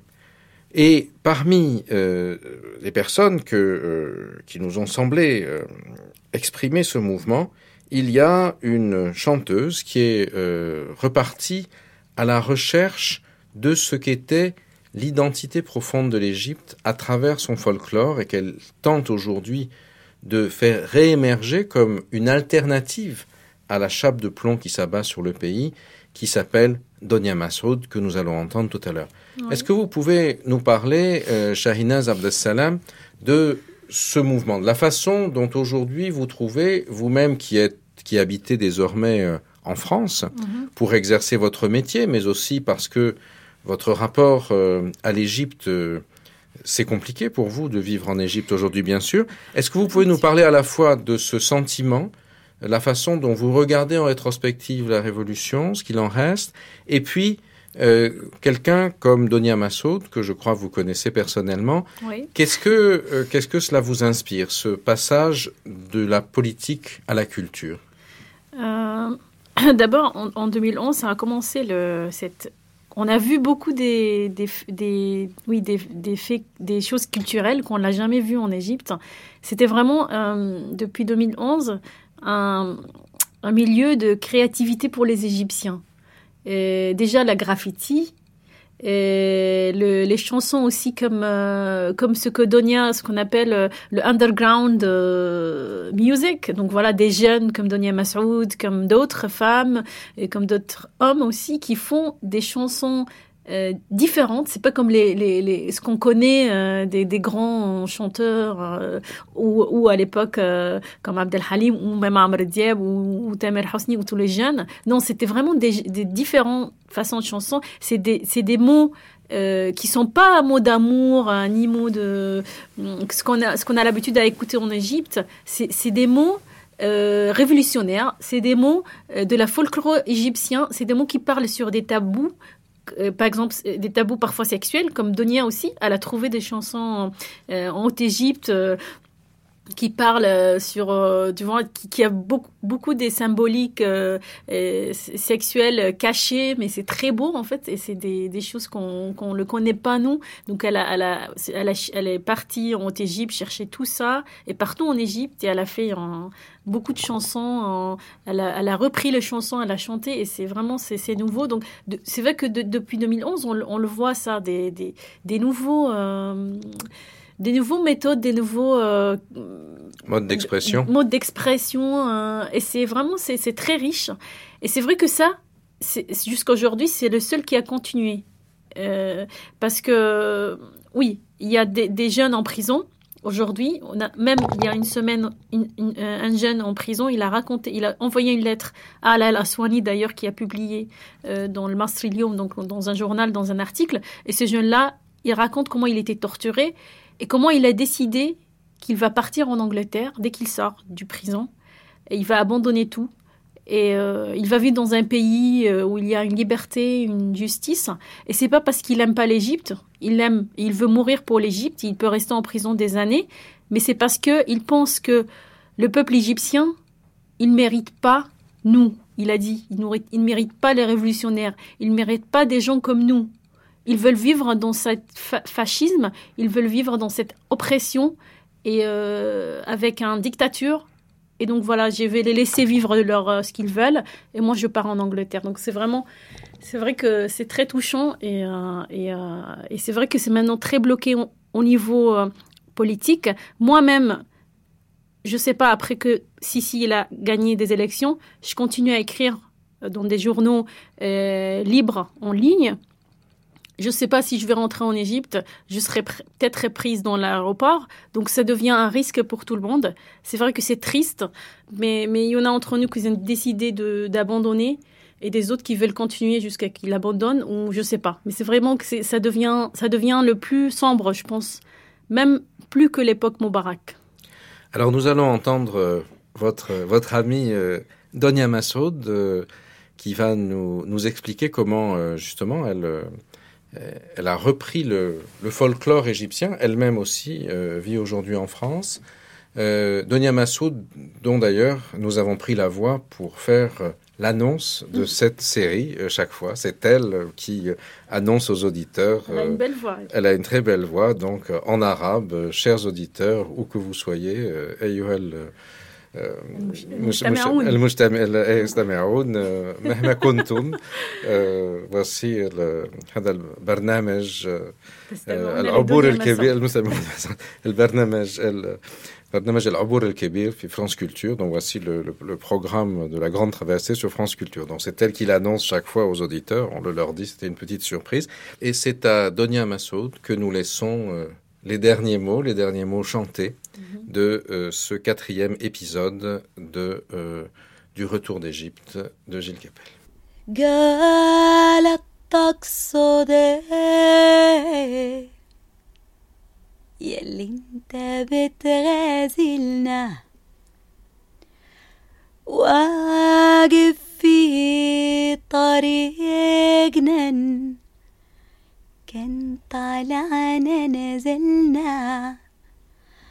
موعدين بعضنا من صغرنا وما زلنا. منفوت بعضنا حتى التراب يعزلنا Donia Massoud, euh, vous êtes euh, l'une des jeunes chanteuses euh, les plus en pointe de l'Égypte d'aujourd'hui et vous avez mené un travail de recherche des origines de la chanson égyptienne depuis Alexandrie jusqu'au sud du pays en essayant de restituer ce qui s'était nourri dans cette tradition populaire de la chanson par-delà les, les fioritures d'aujourd'hui. Et vous êtes allé en ce sens à la recherche d'une identité profonde de l'Égypte. Est-ce que vous pouvez nous dire comment vous avez fait, ce que vous avez trouvé?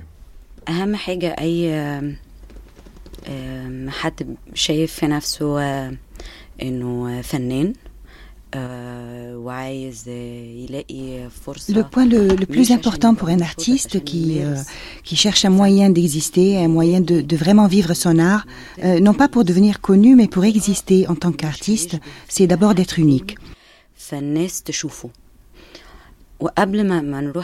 Euh, mon premier amour euh, va pour le théâtre et le jeu de l'acteur, et c'est pour cela que, que j'ai quitté ma ville natale, Alexandrie, euh, pour le Caire, pour rencontrer des gens et pouvoir exercer mon art.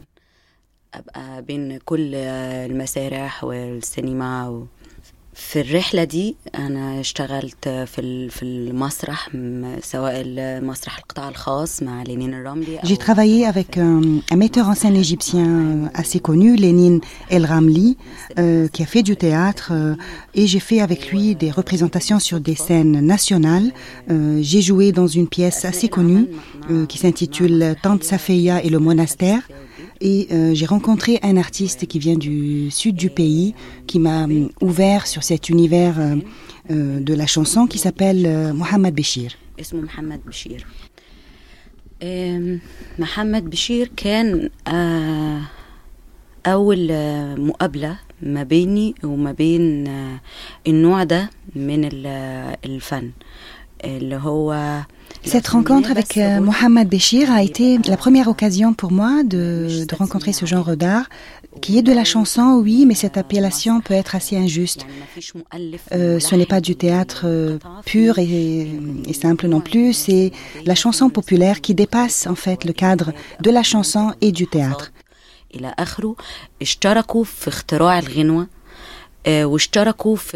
Parce que c'est le travail d'un groupe populaire qui invente une chanson pour marquer un événement quotidien, la naissance, la moisson, la mort. Euh, et j'ai pu découvrir euh, des chansons euh, qui proviennent de vraies histoires de la, de la vie populaire égyptienne, comme Shafika et Metwalli, Hassan et Naïma, qui sont des épopées folkloriques égyptiennes. Comment est-ce que vous avez, euh, Donia Massoud, euh, réutilisé tout ce matériau euh, traditionnel euh, que vous avez euh, récolté à travers l'Égypte de manière euh, originale euh, dans votre propre pratique euh, artistique كان الخطوة الأولى إنه أم، ب- بتعامل مع كل أغنية لوحدها على إن هي آه، قصة مستقلة وكل مشهد جوه القصة دي عنده ال- الحالة الشعرية بتاعته زي ما بتعامل في المسرح مع أي شخصية. أنا Alors la première étape était de traiter chaque chanson euh, à part, euh, comme si c'était une histoire à part. Euh, chaque scène euh, avait ses conditions poétiques et ses dimensions différentes, comme un caractère de roman en fait, ou comme un rôle de théâtre. Euh, je devais euh, étudier ses vêtements, son état d'esprit, ses motivations. Et surtout, j'oubliais euh, que je suis une femme.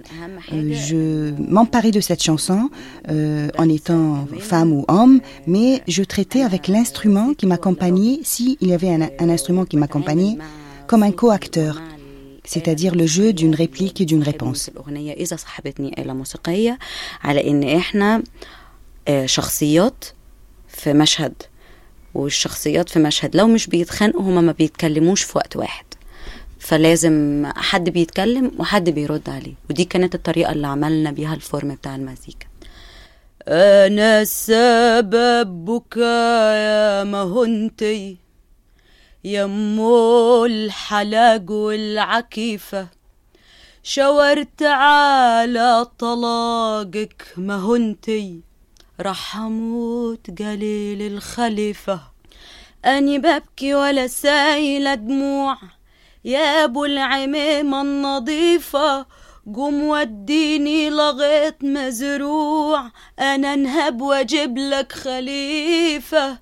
أنهي سوق بيبيع ولاد أشتري منه التجاوي كلامك ده جرح الفؤاد. اوعى مع ربك تجاوي Est-ce qu'il y a, selon vous, une, une relation entre cette, ce mode de, de libération artistique euh, dans la chanson, d'une certaine manière, que vous avez mise en œuvre, et euh, la volonté de libération euh, beaucoup plus vaste qu'on a vue à partir de la fin de la période de Moubarak et qui a abouti à la révolution قبل قبل ال- ال- الثورة بالمعنى ال- المتداول دلوقتي اللي هو قبل 25 يناير آه،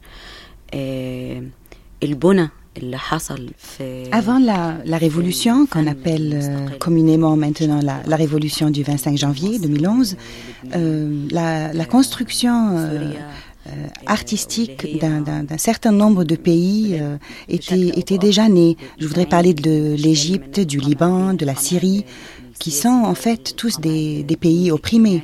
Donc cet art indépendant a, a fait aussi sa révolution contre عمل l'institution. ثورته الصغيرة على المؤس... فكرة المؤسسة يعني بقى مثلا في مصر في وقت واحد آه ظهر أكتر من حد عنده وجهة نظره الخاصة حوالين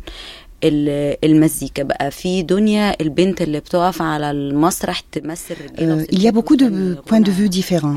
Euh, par exemple, la petite Donia euh, qui chante, qui chante des chansons où elle joue l'homme et la femme, où il y a des mots osés, ou le groupe Naram Masri. musique égyptienne, qui sont des jeunes qui écrivent à la manière du, du Cheikh Imam, euh, ou le groupe de West El Balad, euh, centre-ville, euh, des jeunes qui font de la, de la musique légère, euh, non commerciale. Tout, toutes ces nouvelles tendances musicales sont très très loin des chansons commerciales vues et revues à la télé et qui sont toutes soutenues par l'institution.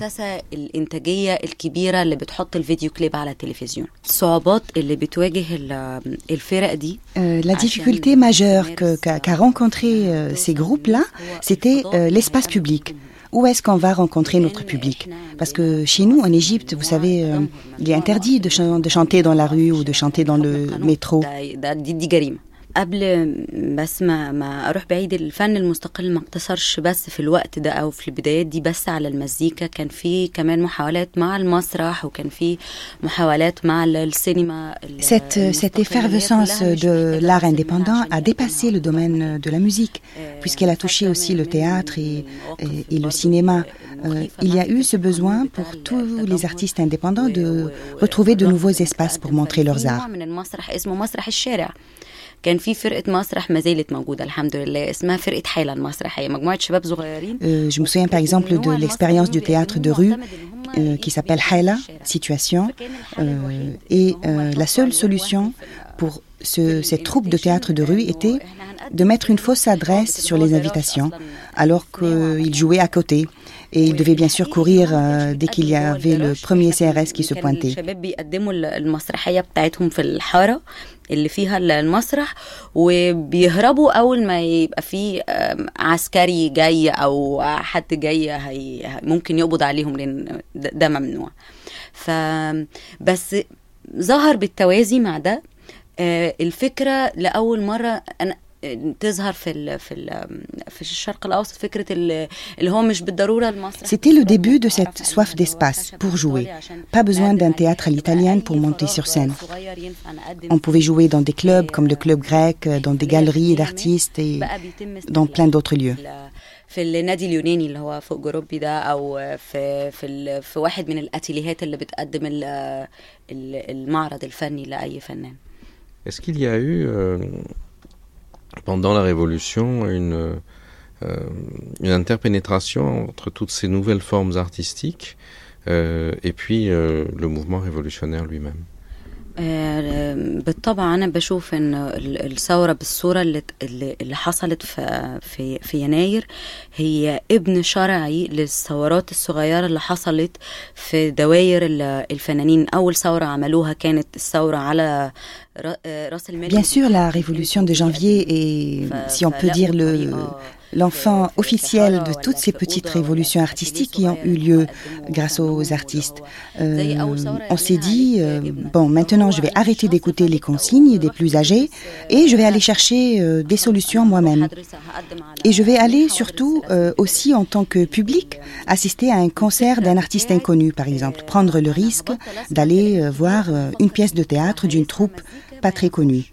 Cette révolution euh, a été d'abord une, révolution contre le système, mais aussi et surtout une révolution contre cette manière de penser. Selon vous, qu'est-ce qui explique que euh, finalement la, pâte n'est pas pris euh, et que d'une certaine manière, le vin de la culture euh, nouvelle qu'on avait observé au début de la Révolution euh, ait été délayé ensuite par autre chose et que culturellement ou politiquement, est-ce que vous pensez que la Révolution a échoué et pourquoi النتيجة اللي حاصلة دلوقتي للحراك الشعبي اللي حصل في مصر على المستوى السياسي فشل 100% L'état actuel de, de, ce mouvement populaire, euh, je, peux, je peux le résumer en deux mots. Le niveau, au niveau politique, c'est un échec assuré. Sur le niveau artistique, on ne peut pas dire si c'est un échec. Il est encore très tôt pour en juger. Euh, aujourd'hui, par exemple, en Égypte, on a un marché de la musique indépendante. Euh, on est respecté, on est recherché. Euh, mais la raison pour laquelle la révolution artistique et culturelle a eu des retards, euh, revient surtout euh, à l'échec politique euh, et aussi à cause de la trahison de certains membres de cette bande artistique. Euh, parmi nous, euh, certaines personnes ont vu que euh, ces intellectuels de gauche, des artistes, parmi nous, donc, ils ont donné plus d'importance aux luttes politiques qu'aux luttes artistiques et culturelles. Et pour moi, c'est une trahison. La liberté artistique et la liberté d'une femme euh, n'occupaient pas la première place pour eux. Mais moi, je pense qu'il valait mieux défendre une femme qui chante et une femme qui porte les vêtements qu'elle porte, euh, habillée simplement ou habillée d'une manière un peu dénudée sur scène. Pour moi, ça, c'était de la même importance que de défendre ses idées politiques.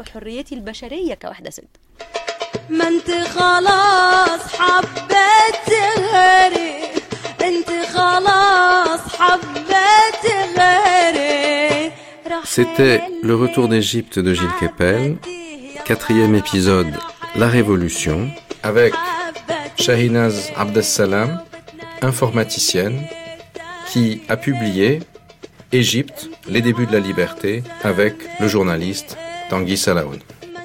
Avec Yusri Nasrallah, Ala El Aswani, Soraya Berget, le regretté Bassem Sabri et Tonia Massoud.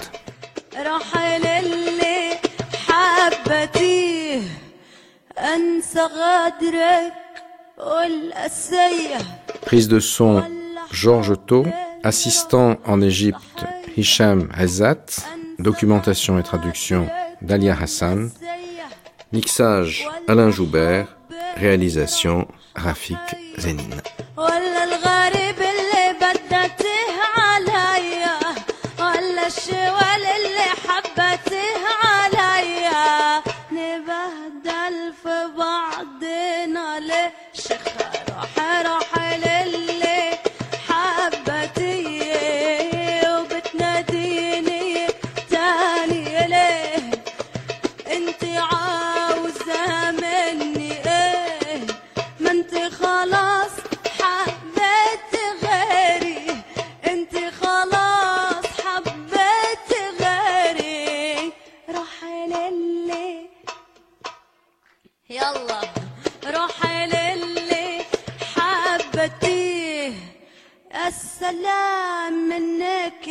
يا السلام دوختني ما عرفش انام يا السلام عليك يا السلام دوختني ما عرفش انام دورتني